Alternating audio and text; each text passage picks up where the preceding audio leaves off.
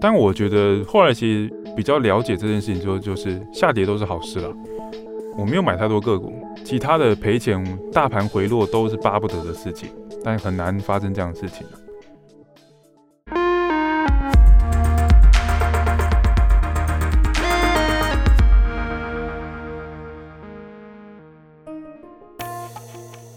Hello，你好吗？欢迎收听 Money Talk，我是老周，在这里我们聊一聊钱跟财富。上一集我们和 PG 蔡志成先生谈过了他如何从职务的转换，然后找到自己人生的方向，也度过了可能会失败的这样子的恐惧之后呢，这一集呢重头戏来了，我们要跟 PG 继续聊，重点呢就是关于投资还有财务顾问的角色究竟对你来说可以发挥什么样的作用？因为 PG 以前是个警察。所以我就想先从警察的财务烦恼这件事情来谈起，就是你看了这么多，你念警察大学，然后你也做了大概五六年的警察，在这段期间，你观察到台湾大概有八九万的警察人员，他们跟他们的家人，你看到的烦恼，财务的烦恼，大概是一些什么样的烦恼呢？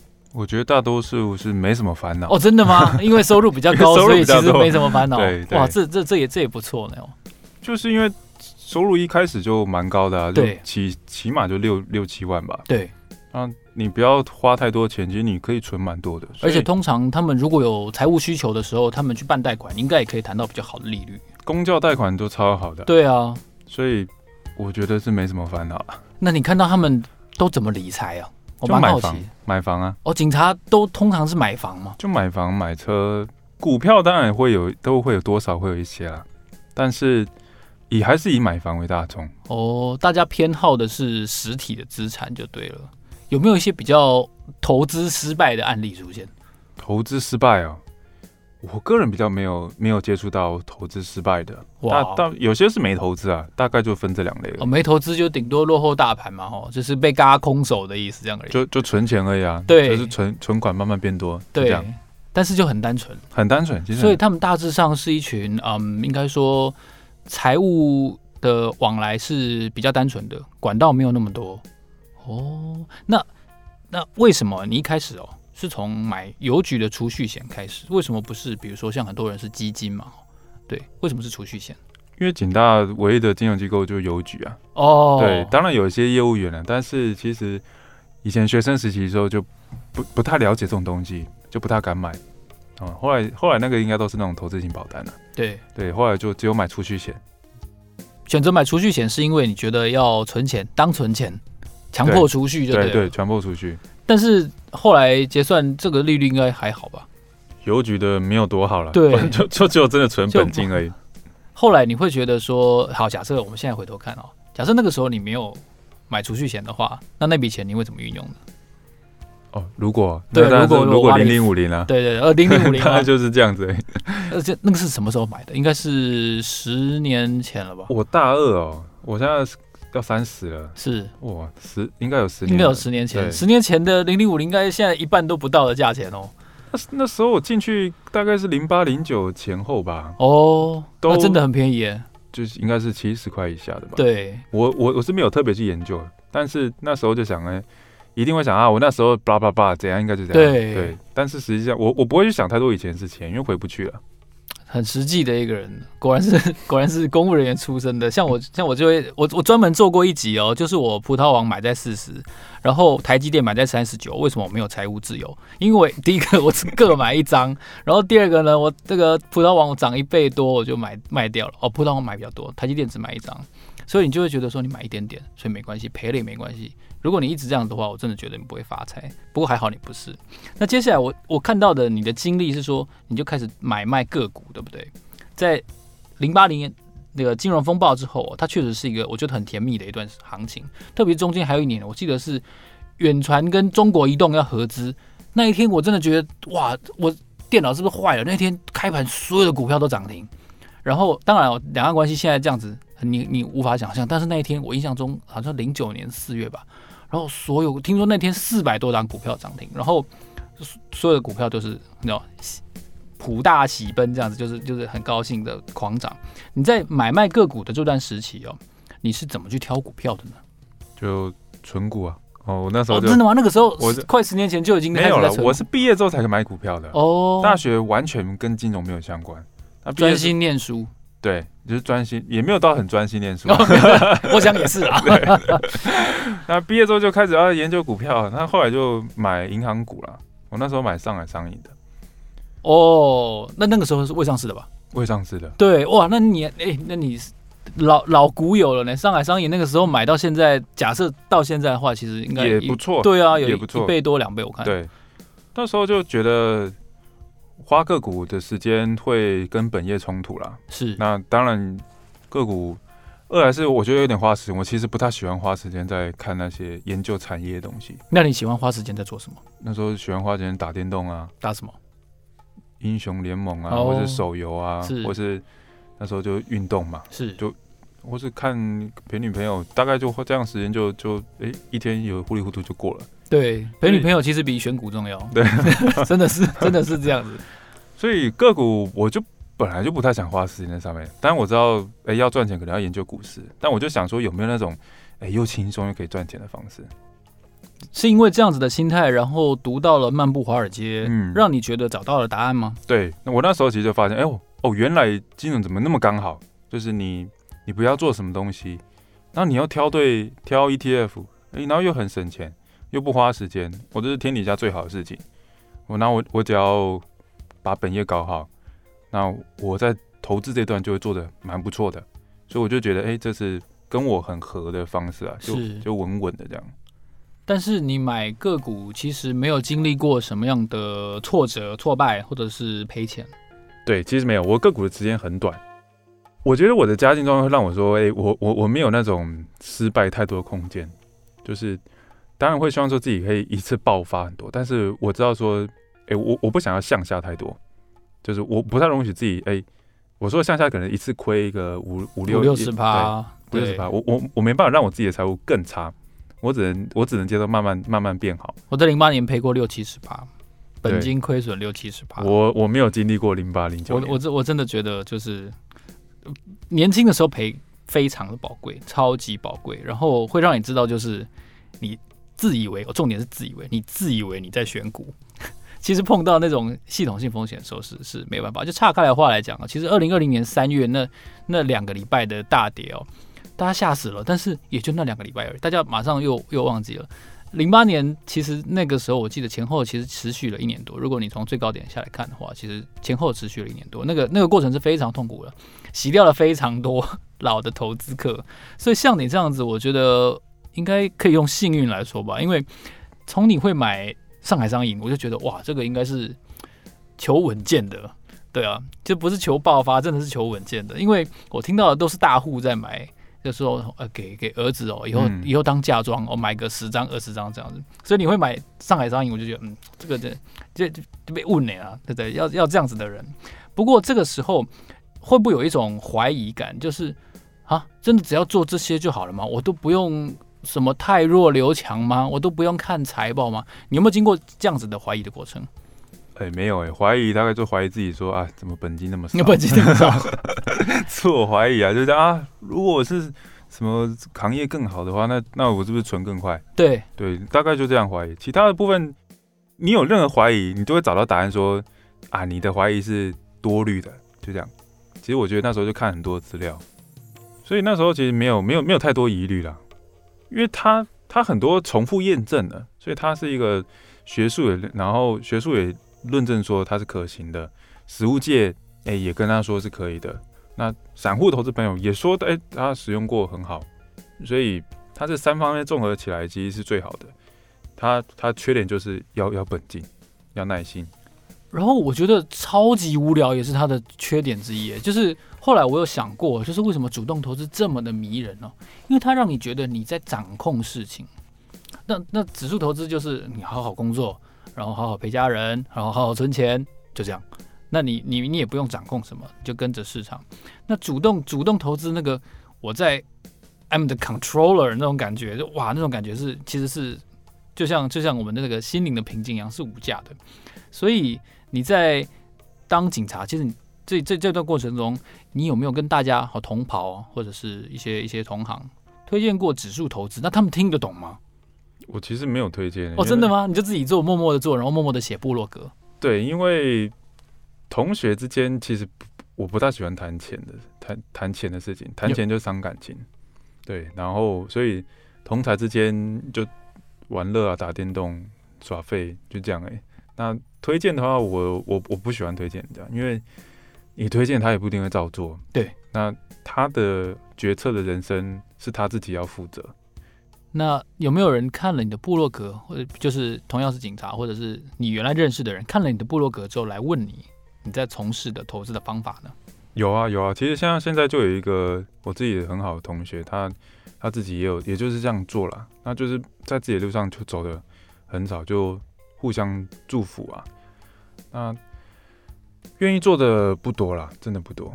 怎么说呢？就是真正听了你的话，然后也还有去做指数投资，你觉得这样比例其实是不多的。一来是我我会把我自己做好，但我不会去说刻意跟身边人讲。对，我不会这样子做。对，因为我我没有到那么伟大，我我为什么要去那那样子跟你跟你说很多东西？因为当他自己没有很想要的时候，我跟他讲是没有用的。我那样好像真的是我主主动在推销你东西，我我我不喜欢这样子哦。对，当然这样可能是不好的业务员，我我也可能对对对，不不算是非常正直的业务员哦。对啊，不是应该要非常有热情的推销吗？但我觉得当我达到一定的高度之后，他们他们就哦哦，原来这个东西是是 real 的，我我真的应该那样做。我是希望自己是这样子。像我其实我也常常碰到一些朋友跟我讲啊，就说你看我这个我这个股票。对不对？这这个半年已经涨了一百五十趴了，对啊，你那个真的 OK 吗？你那个真的行吗？我说对啊，没有你行，对啊，你很棒，超棒，加油，奋发。然后，但是每隔一每隔个几年了，就会换一些朋友。对，这种话讲到这边就好，就是每隔几年就会换一些朋友，不是我去。刻意的，就是远离他们或者什么，就是就是，据我所知，有一些人就会因为绩效不好，也许是他会被投资公司可能可能资遣掉，或者说他会离开他现在的职务，他作为一个操盘手。那我跟他还是朋友，但是他可能不会再跟我讲他原来的那一套投资逻辑。对，所以我觉得这是主动投资一个很困难的地方。对啊，然后另外一个问题哦，就是你作为一个财务顾问，其实我觉得他要。嗯，遵守的、遵循的这个步骤其实是很多的，就像我们警察办案嘛，有很多要先说啊，你这个所说会成为呈堂证供，这个这个电影都演过。那你在协助客户的时候，或者说你在跟客户互动的过程中，好，他表现出善意了，他愿意听你继续讲下去，甚至跟你签约成为你们的客户，那这个流程你们怎么评估他？怎么去帮他分类？你可以给我们介绍一下吗？嗯，大概大致上就是要先签一个投顾合约啦，因为我们给出的是正式的投资建议，而不是一个经验的分享，所以我们会请他签投顾的合约之后，那就会请他确定预算，然后就接着协助他开户，那我们就会找手续费低的券商，当然是越低越好，零台湾目前是没有了，对，希望未来会有。那接下来就是帮他哎下单的投入跟后续的 maintain 的维护。那有一个是大家看不到，其实就是投资行为的控管了。那大多数事情的确是什么都事都不用做，但我们可以预知啊，就是未来如果市场突然有一个回档怎么样？如果投资很紧张的时候，那时候其实是我们最忙的时候。大多数时期都没什么事情，但客户也觉得我们好像什么都没有做，但其实是本来投资本来就是 do nothing，你你你获得会更多。那这个大概就是整个的流程啊，那其他的我会我会做的大概就是整个流程的优化，包含说是其他的业务的开发。我说的是可能公司的服务模式的一些优化等等的。从你转行到现在啊，当一个财务顾问到现在，有没有客户很恐慌跑来问你，哎现在这该怎么办？这样子的时候，有了，大概有一两个，但是有一个是说，哎，我现在是不是要做出一些调整？就是。因为我们当然会有一套逻辑去评估，说他最后筛选出他适合的投资组合。比如说，最后股债比是六十四十好了，那客户会说：“诶，我觉得我比较适合七十三十。”那当然，大多数都是凭感觉嘛，就是诶，我就是比较喜欢七三这个数字。我那时候跟他讲说，其实你你如果是在是一个生命周期来讲，你必定在某个阶段你会适合七三跟六四，只是时间点的问题。那现在评估起来，你就是比较适合六四，这是适合你的。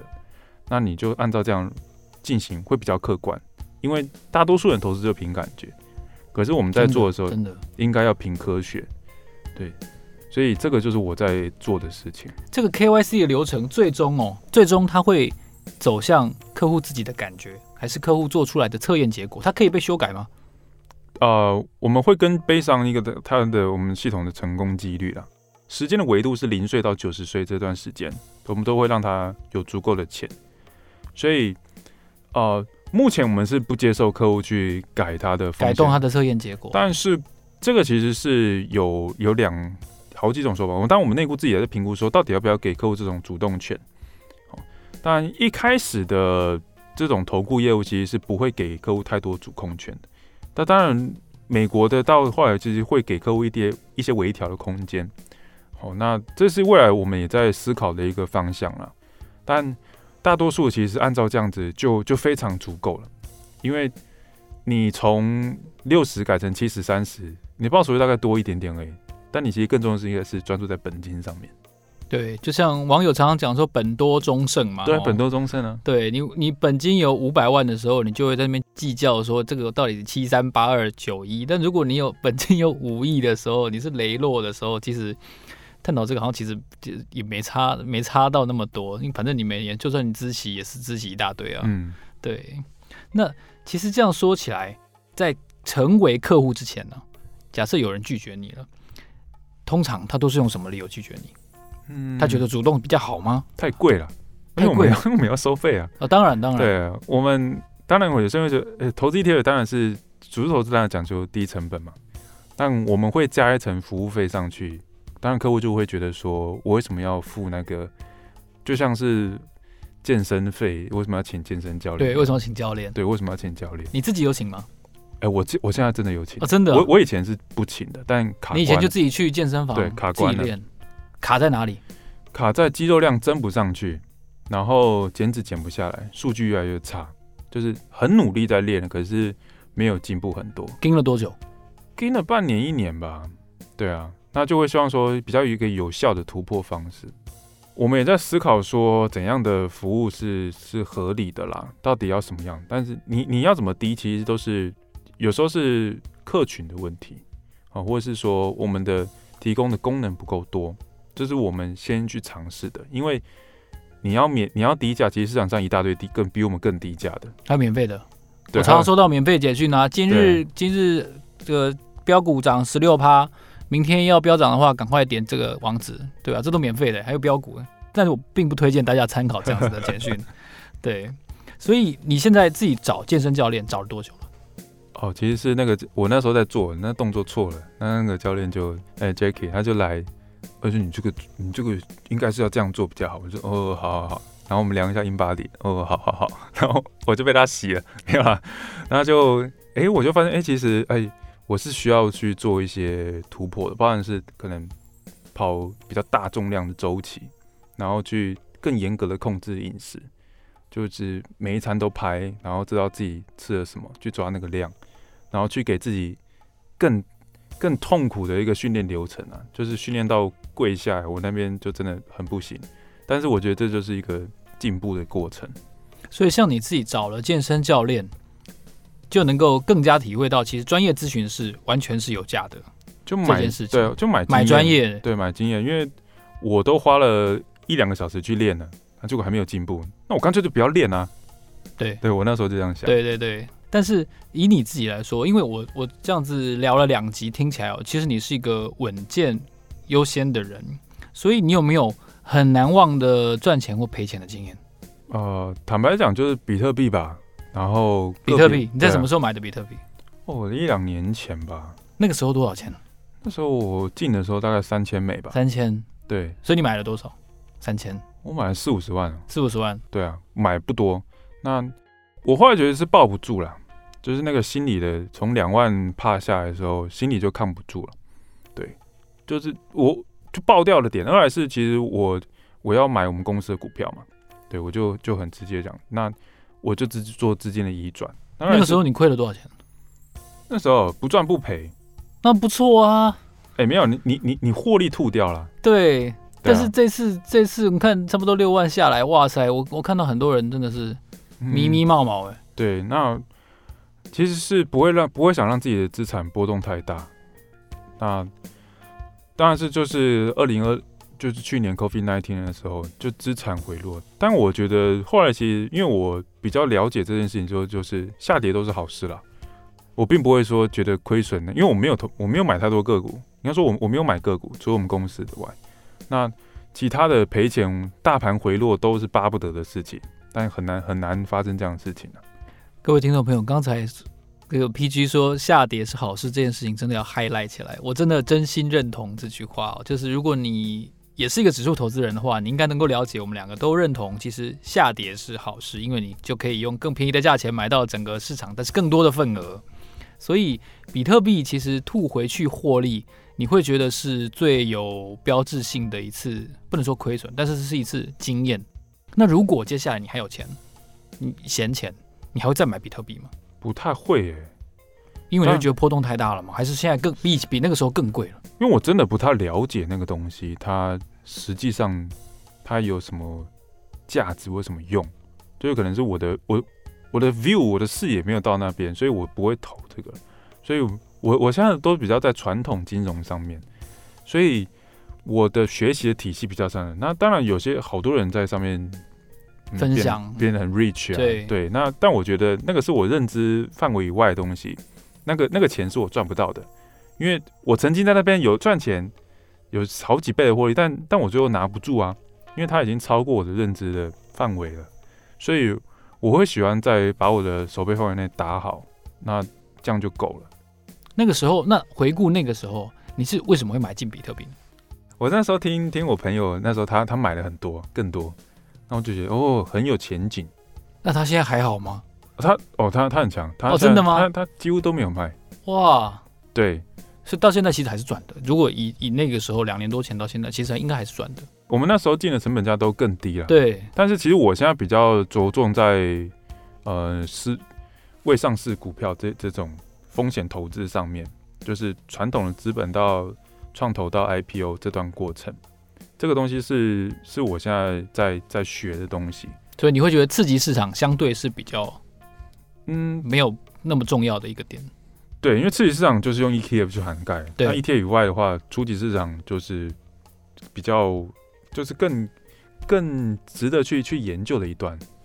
所以其实 PG 有分享他的这个比特币的投资经验，他不是只有当财务顾问在告诉你 ETF 全球投资配置的重要，他也用他投资比特币的这个完全获利是完全吐回去，对不对？对啊，就没有赚啊，没赚没赔的这样的经验，告诉大家，其实不懂的东西还是不要碰。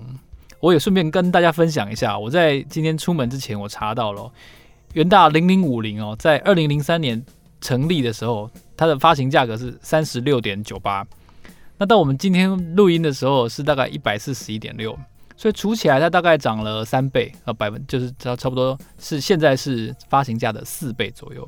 你可以换算一下，你这十几年来，如果你是一个比较老资格的听众的话，你可以算一下这十几年来你的部位。在台股的部位有没有成长百分之四百？如果没有的话，我真的觉得就像 PG 讲的，你就拥抱零零五零就对，无脑买瞎买就对了。因为真的你打败不了大盘，很残酷哦。但是我觉得。反正我们也没有什么好隐瞒的嘛，我们就是指数投资人，所以我会告诉你实话。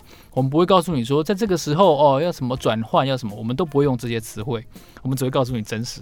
如果你愿意接受这个真实，接受自己不赚钱这件事情，那我就觉得你应该会是我们这个节目很好的一个听众朋友。所以今天这期节目呢，非常谢谢 PG 来到我们的现场，然后跟我们分享他如何从一个警察，然后变成一个掌握机会的。财务顾问也要告诉大家更多在这个社会上哦，做好工作，然后获取心灵平静这件事情，这件事情真的超重要。很可惜，如果用听声音，你可能没办法感受到获取心灵平静的重要。但是我推荐大家去看 PG 的书，或许你也可以从中找到一些答案哦。今天这期节目非常的谢谢 PG，也期待未来如果你有书籍出版的时候，能够再到我们的节目来再来分享一下。谢谢你。OK，谢谢老周，谢谢大家。Money Talk，让我们下一集见，谢谢，拜拜。